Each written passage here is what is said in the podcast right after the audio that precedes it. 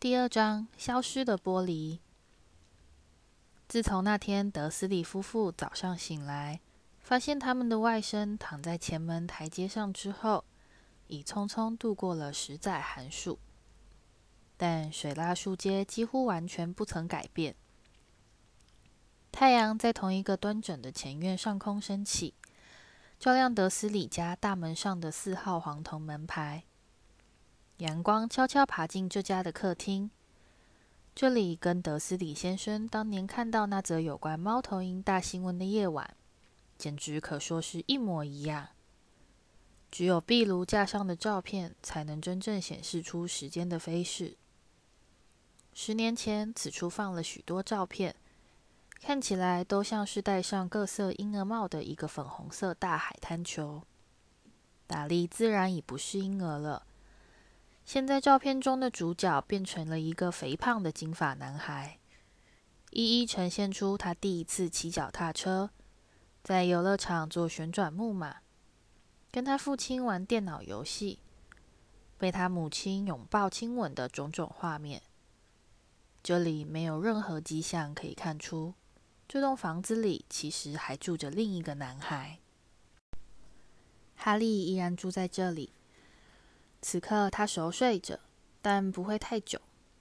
他的佩妮阿姨已经起床，而他尖锐的嗓子正发射出今日的第一道噪音：“起来，起床了，快点！”哈利惊醒过来，他的阿姨又在敲击他的房门。“起来！”他尖叫。哈利听到他走向厨房的脚步声。接着是煎锅放在炉子上的声音。他翻身背对着门，努力回想他刚刚做的梦。那是一个好梦。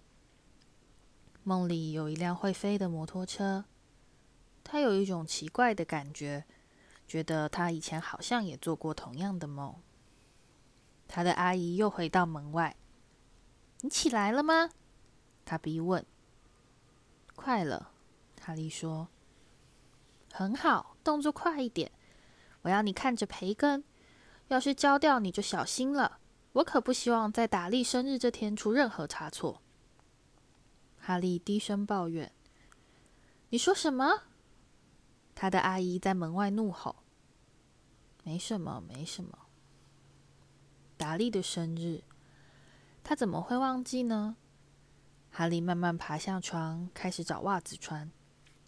他在床底下找到一双，先从其中一只里面掏出一只蜘蛛，再把袜子穿上。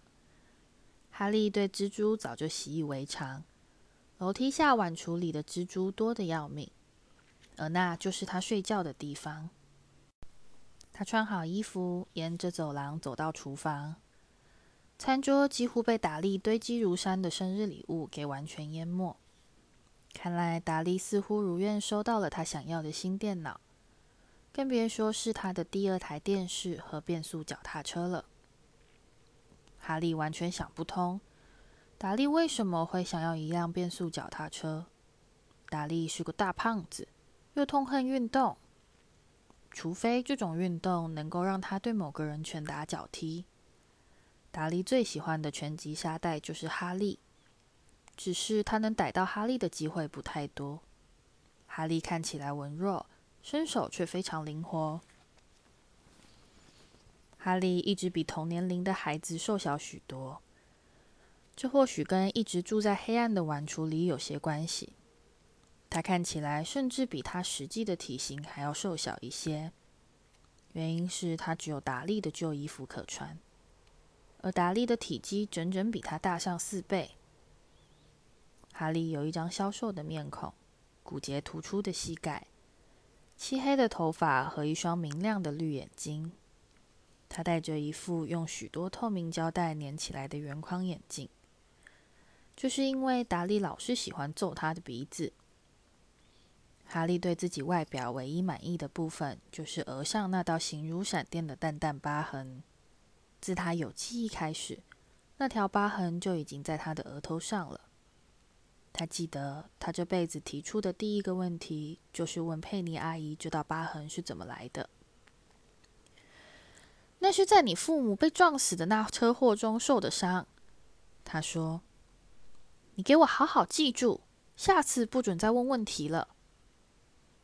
不准问问题，与德斯里家和平相处的首要法则。”威农一丈在哈利忙着把培根翻面时走进厨房，去把头发梳好。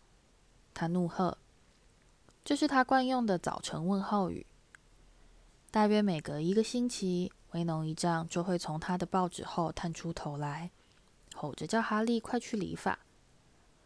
哈利理发的次数大概比班上其他男孩的理发总数还要多，可惜没有多大作用。他的发型很快就恢复原状，披头散发，杂乱不堪。哈利煎蛋的时候，达利和他母亲一起走进厨房。达利跟威农一张长得很像，他有一张肥大的粉红面庞，几乎看不见的粗短脖子，水灵灵的蓝眼睛和一头紧贴在他肥厚头颅的厚重金发。佩妮阿姨常说达利长得像小天使，哈利反倒觉得达利像是戴着假发的肥猪。哈利把盛满蛋和培根的盘子放上餐桌，那很不容易。因为桌上几乎没有任何多余的空间。达利此时正忙着计算他的生日礼物，他的脸垮下来。三十六，他说，抬起头来望着他的父母，比去年少两样。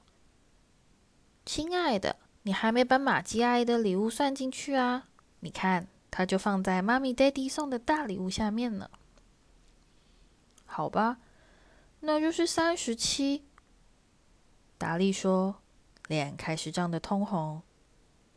哈利看出达利即将大发雷霆，连忙狼吞虎咽的将他的培根全都塞进嘴里，以防达利突然把餐桌掀翻。佩妮阿姨显然也嗅到了危险的气息，她赶紧说：“我们今天出去玩的时候，还会再替你多买两样礼物。”怎么样啊，乖宝贝？再多买两样礼物哦，这样好不好啊？达利想了一会儿，这个工作好像非常困难。终于，他慢慢说道：“那么我就会有三十、三十、三十九。”哎，小甜心，佩妮阿姨说：“哦。”达利重重坐下，并拿起离他最近的包裹。那就好。威农一丈咯咯轻笑，这个小坏蛋可真会斤斤计较呢。这点就跟他老爸一模一样。好小子，达利。他揉揉达利的头发。电话在那一刻响起，佩妮阿姨跑去接电话。哈利和威农一丈看着达利拆礼物：一辆变速脚踏车，一台摄影机。一架遥控飞机，十六种新的电脑游戏软体和一台录影机。在他撕开一只金表的包装时，佩妮阿姨讲完电话走回来，她显得既生气又担心。坏消息，为农，他说：“费太太摔断了腿，他今天没办法带她了。”他的头朝哈利的方向点一下，达利害怕的张大了嘴，哈利的心却兴奋的砰砰跳动。每年在达利生日这一天，他的父母都会带着他和他的一位好朋友一起出门，到游乐场玩，去吃汉堡，或是看场电影。这时候，哈利就会被送到费太太，一位住在两条街外的疯老婆子家。哈利痛恨那个地方，整间屋子充满包心菜的味道。费太太还一直逼他看他养过的每一只猫的照片。现在怎么办？佩妮阿姨问道。她愤怒的瞪着哈利，就好像这全都是他故意造成的。哈利知道他应该为费太太的伤势感到难过，但是想到可以再过一整年才会再去看 T T。雪儿、爪子先生和多多的照片，就实在难过不起来。我们可以打电话给玛姬啊，姨丈建议。别傻了，威农，他最讨厌这个孩子了。德斯里夫妇经常当着哈利的面这样讲话，就好像他根本不存在似的。更正确的说法是，就好像他是某种低能、完全听不懂话的恶心生物，比方说蛞蝓。还有那个叫什么名字来着的？你的那个朋友伊方呢？到马约卡岛度假去了。佩妮阿姨没好气地答道。你们可以把我留在家里。哈利满怀希望的插嘴，这样他就可以任意观赏所有他想看的电视节目，甚至还可以偷玩一下达利的电脑。佩妮阿姨看起来像吞下了一颗柠檬。然后回来发现整栋屋子全毁了吗？他怒喝。我又不会把房子炸掉。哈利说。但他们根本就不理他。我想，我们可以带他去动物园。佩妮阿姨缓缓说道。然后把他留在车上。那可是新车哎，不能让他一个人待在那里。达利开始放声大哭。事实上，他并不是真的在哭。他已经有好多年没真正哭过了。他知道，只要皱起面孔，大声哀嚎，他母亲就会满足他的任何愿望。我的小小心肝宝贝啊，不要再哭了，妈咪不会让他破坏你的生日的。他喊着，扑过去一把抱住他。我我不要他，他去。达利一面抽抽噎噎的假哭，一面断断续续的吼叫。他就是会扫我的兴。他裂开嘴巴，透过母亲臂弯的空隙，对哈利露出恶劣的笑容。这时门铃响了。哦，我的天哪！他们来了！佩妮阿姨慌乱地说。过了一会儿，达利最好的朋友皮尔波奇斯跟着他母亲走进来。皮尔是个骨瘦如柴的男孩。有着一张愚昧的老鼠脸。他通常都在达利揍人时担任从背后抓住人质双手的帮凶角色。达利立刻停止假哭。半小时之后，无法相信自己竟会如此好运的哈利，已经跟皮尔和达利一起坐在德斯里家的汽车后座，前往他此生第一次去的动物园。他的阿姨和姨丈完全想不出其他任何安置他的方法。在出门前，威农一丈把哈利拉到一旁。“我警告你！”他说。他将大紫脸凑到哈利面前。“我现在警告你，小子，要是有任何奇怪的事情发生，只要发生一点怪事，你就得在橱柜里待到圣诞节才能出来。”我什么都不会做的，哈利说：“真的。”但是威农姨丈并不相信他，从来没有人相信过他。问题是，哈利身边常常会发生一些古怪的事情，就算他费尽唇舌解释说这跟他完全无关，德思礼家的人也绝对不会相信。有一次，佩妮阿姨对于哈利每次理发回来，看起来却跟完全没剪过一样，这件事忍无可忍。他拿了一把厨房用剪刀，把他的头发剪得几近全秃，只留下额前的刘海，为了遮住那个可怕的疤痕。这让达利几乎笑破了肚皮，哈利当晚却担心得睡不着，想象明天上学时会遭遇的惨状。他早就因为宽大的衣服和用透明胶带粘起来的破烂眼镜，成为同学心目中的笑柄。然而，他第二天早晨起床时，发现他的头发又变回了佩妮阿姨替他剃发前的老样子。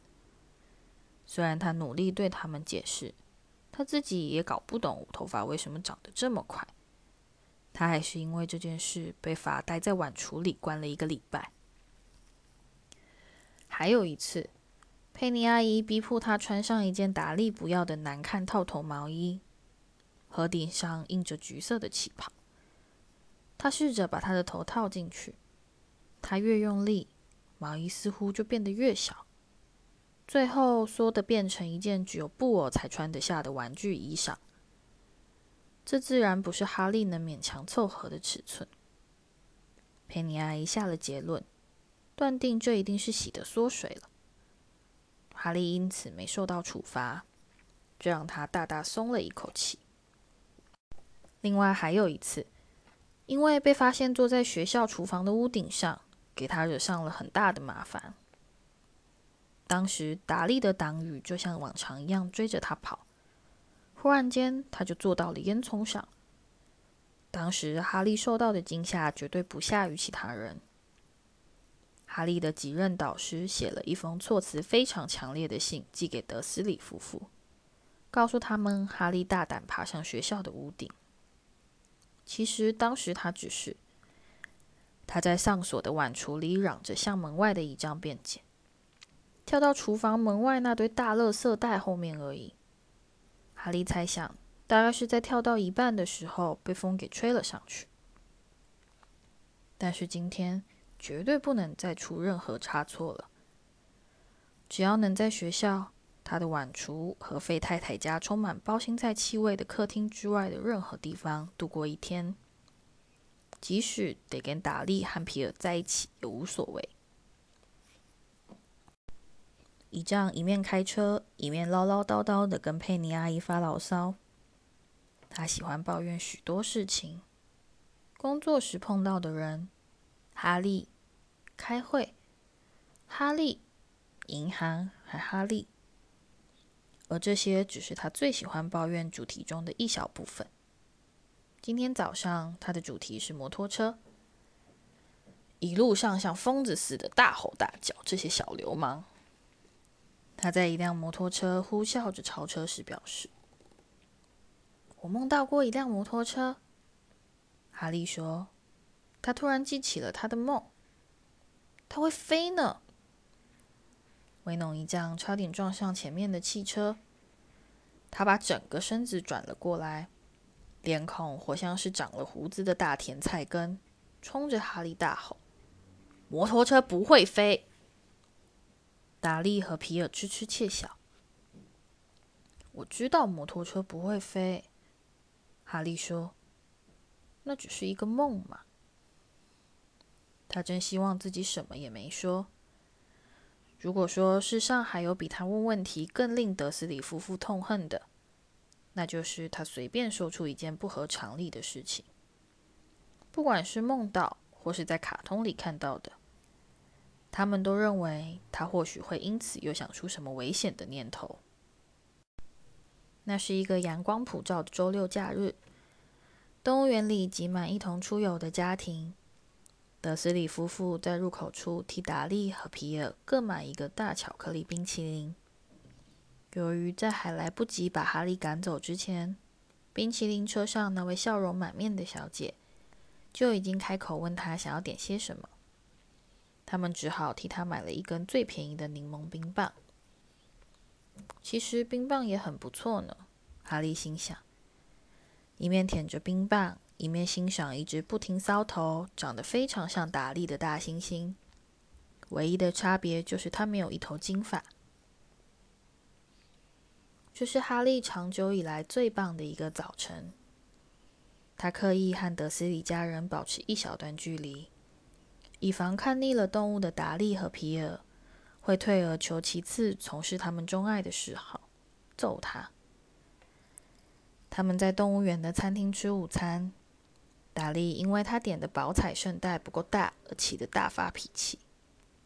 威农一丈赶紧再替他重新点一份，这才把先前点的那份让哈利吃了。哈利事后回想，不禁觉得他早该想到。这样的好运不可能会持续太久。午餐过后，他们踏入爬虫类馆，这里黑暗凉爽。两边墙壁上各有一长列明亮的窗口。在玻璃窗后方，各式各样的蛇和蜥蜴都在木块和石头上蠕动滑行。达利和皮尔想看剧毒的大眼睛蛇，和可以把人缠死的巨蟒。达利很快就找到了这里最大的蛇，它显然可以用身体环绕威农一丈的汽车整整两圈，再把它压扁成一个破烂的垃圾箱。但此刻他似乎并没有这样的兴致。事实上，他在呼呼大睡。达利站在展示窗前，鼻子紧贴着玻璃，盯着那团幽光闪烁的褐色蛇卷。叫它动嘛！他哭兮兮地哀求他的父亲。威农轻敲玻璃，蛇却纹风不动。再敲一次！达利下达命令。威农用指关节用力敲击玻璃，蛇还是继续打盹。无聊死了！达利抱怨一声，就快速离去。哈利走到展示窗前，专注地望着这条蛇。如果这蛇因为无聊而死，他也不会感到惊讶。除了那些忙着用手指敲玻璃、吵着他整天不得安宁的笨人之外，他完全没有任何同伴。这甚至比把碗橱当做卧室还要糟糕。虽然那里唯一的访客就是猛捶房门逼他起床的佩妮阿姨，但至少他还有机会到屋子其他地方溜达溜达。蛇突然张开它珠子般的眼睛，它用非常缓慢的动作渐渐抬起头来，直到与哈利的视线相接。他眨了一下眼睛，哈利瞪视他，然后回过头来，迅速巡视了一圈，看看有没有人在注意他们。没有，他迎上蛇的目光，也眨了一下眼睛。蛇猛然把头转向威农一丈和达利，再抬头望着天花板。他的表情对哈利传达出一个非常清楚的讯息：我老是碰到这一类的人。我知道，哈利对着玻璃窗喃喃地说。他并不确定蛇能不能听到他的声音。那一定让你烦的要命。蛇用力点头。你是从哪来的？哈利问。蛇用尾巴猛拍玻璃窗边的一个小牌子。哈利眯眼阅读上面的文字：“蟒蛇，巴西。”那里是不是很美？蟒蛇又用尾巴猛拍那面牌子。哈利继续往下看。此为动物园孵育样本。哦，我懂了。所以你从没到过巴西？就在蟒蛇摇头回答时，哈利背后突然响起一声震耳欲聋的吼叫，令他们这一人一蛇吓得同时跳了起来。达利，德斯里先生，赶快来看这条蛇！你绝对不会相信他在做什么。达利摇摇晃晃的跑过来，你别挡路，他说着。一拳揍向哈利的肋骨，哈利大吃一惊，重重摔在水泥地上。接下来发生的事快得没有人知道究竟。在前一秒，皮尔和达利还附身紧贴在玻璃窗边，下一秒，两人就尖叫着跳向后方。哈利坐起来，惊得直喘气。蟒蛇展示柜前面的玻璃消失了。巨蟒快速展开缠绕的身躯，滑到地板上。整个爬虫类馆里的人都在尖叫，拼命奔向出口。当蛇迅速划过哈利身边时，他敢发誓，自己听到一阵低沉的嘶嘶声，说：“巴西，我来了，多谢了，朋友。”爬虫类馆的管理员吓坏了。可是玻璃。他不断重复说：“玻璃到哪去了呢？”动物园长一面再三道歉，一面亲自为佩妮阿姨泡一杯浓浓的甜茶。皮尔和达利只是叽里咕噜的在一旁胡言乱语。根据哈利所看到的，蛇除了在经过他们身边时，好玩的用尾巴拍拍他们的脚后跟之外，其他什么事也没做。但是等到他们全部坐上威农一丈的汽车时，达利绘声绘影地说：“那条蛇是如何差点咬断了他的腿。”皮尔则是指天发誓，说蛇企图缠在他身上，把他活活勒死。最糟糕的是，至少对哈利来说是如此。皮尔渐渐恢复镇定后，突然蹦出一句：“哈利还在跟他说话呢，是不是啊，哈利？”威农一丈等到皮尔安全离开他们家之后，才开始对哈利开火。他气得几乎说不出话来，最后好不容易挤出几个字：“去碗橱待着，不准吃饭。”就颓然倒在椅子上。佩妮阿姨看情况不妙，赶快跑去替他倒了一大杯白兰地。哈利在黑暗的碗橱里躺了很久。希望自己能有一只表。他不知道现在几点，无法确定德斯里一家人究竟睡了没有。等他们睡着以后，他就可以冒险偷溜去厨房找些东西吃。从他还是个在襁褓中的婴儿，父母不幸死于车祸时算起，他已在德斯里家住了将近十个年头。在他的记忆中，那是十年的悲惨岁月。他并不记得那场夺走他父母的车祸。有时深夜躺在碗橱中努力回想时，他会出现一个诡异的幻觉：一道炫目的绿光和额头上烧灼的痛楚。他猜想这大概是车祸的后遗症，但他怎么也想不出那道绿光是怎么来的。他对他的父母完全没有任何印象。他的阿姨和姨丈从来没提过他们，当然也不准他提出任何问题。家里也找不到一张他们的相片。在哈利年纪还小的时候，他不停的梦想，希望能有某个未知的亲戚出现，带他离开这个地方。这个梦想不曾实现。德斯里家是他唯一的亲人。然而，他有时会觉得。或许是希望，街上的陌生人似乎认得他，而且都还是些很奇怪的陌生人。有一次，他跟佩妮阿姨和达利外出购物时，一个戴着紫罗兰色高顶丝质礼帽的小男人对着他鞠躬。佩妮阿姨气急败坏地质问他是否认识这个男人，之后什么也没买，就带着他们匆匆离开商店。另一次，公车上有一个穿着一身绿衣、看起来疯疯癫癫的老女人，高兴地朝他挥手。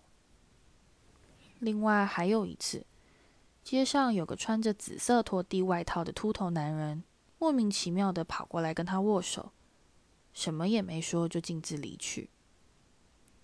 这些人最诡异的地方就是，每当哈利想要凝神细看的时候，他们就像烟一样的突然消失。在学校，哈利连一个朋友也没有。大家都知道，达利的同党痛恨那个穿着宽大旧衣服、脸上挂着一副破烂眼镜的怪胎哈利波特。谁也不想要跟达利的同党唱反调。